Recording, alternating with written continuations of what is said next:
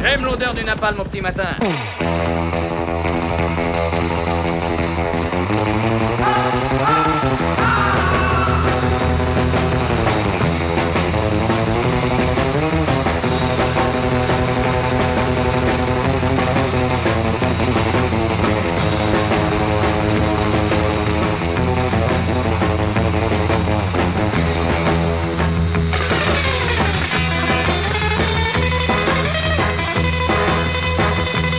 Hier se sont déroulées dans plus d'une dizaine de villes de France des manifestations composées majoritairement de femmes qui venaient poursuivre dans la rue le mouvement de dénonciation des viols, violences et actes de harcèlement entamés sur les réseaux sociaux depuis quelques semaines.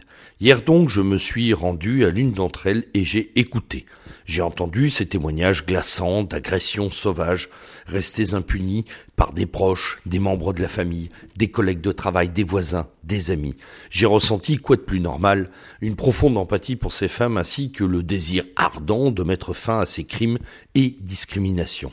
Et je me suis dit qu'après tout, euh, voilà des manifestations qui pourraient bien avoir une utilité.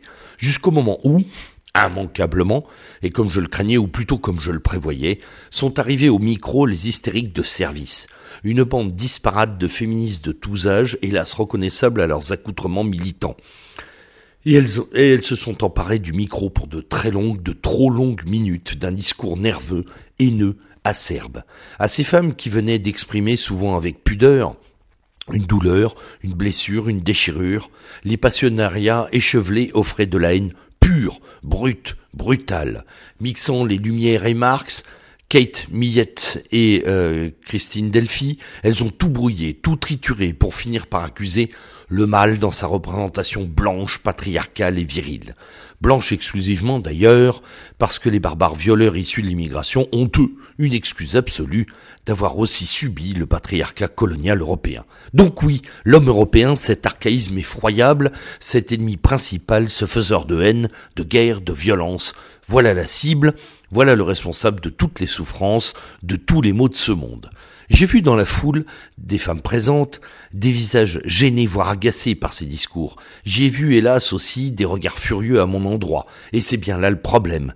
Que la parole se libère, tant mieux. Mais si c'est pour terminer noyé sous les flots hystériques d'une minorité révolutionnaire haineuse, à quoi bon à quoi bon aussi faire de l'homme blanc cette catégorie absolument malfaisante? Nombre de femmes qui ont témoigné hier avaient un mari, un concubin, et plusieurs d'entre elles les ont cités comme ceux qui leur avaient permis de survivre à l'horreur qu'elles avaient vécue. Il faudrait que ces femmes puissent comprendre que leurs meilleurs alliés dans cette lutte sont précisément les hommes, et qui plus est les hommes virils. Un peu sociologie des organisations suffit pour comprendre que l'exercice du pouvoir totalitaire absolu et répressif a toujours été et est toujours le fait d'une autorité faible. Plus il y a de contraintes, de violences, moins il y a d'autorité. Il en va de même pour les hommes. Tous ceux qui harcèlent, agressent, violent sont en réalité des hommes totalement dépourvus euh, des vertus gréco-romaines et chevaleresques, des hommes faibles, totalement dépourvus de tempérance, de distance, de respect, de courtoisie, de courage, de maîtrise, de principe. Et pourtant, dans la phraséologie venimeuse des sans-culottes féministes, c'est bien l'homme vertueux qui est dénoncé comme le gardien du temple de la domination.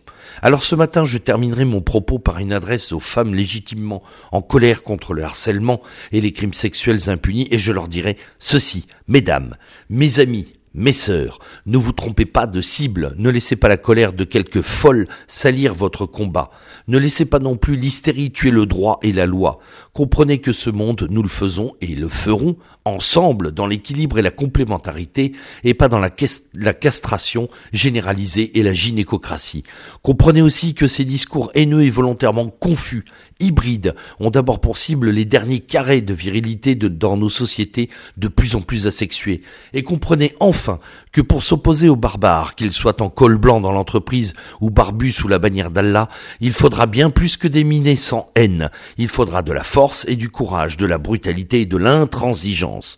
Souffrez que cet instinct millénaire de protection, que l'on se plaît aujourd'hui à railler comme anachronique, et que nous sommes tout de même, Dieu merci, quelques-uns à porter, s'exprime encore une fois au moment où la substance même de notre civilisation est en péril, et comprenez qu'il se cache dans vos rangs des hystériques que la destruction du monde intéresse plus que la justice. Comprenez-le, il en va de notre salut à tous, hommes et femmes. Bonne semaine.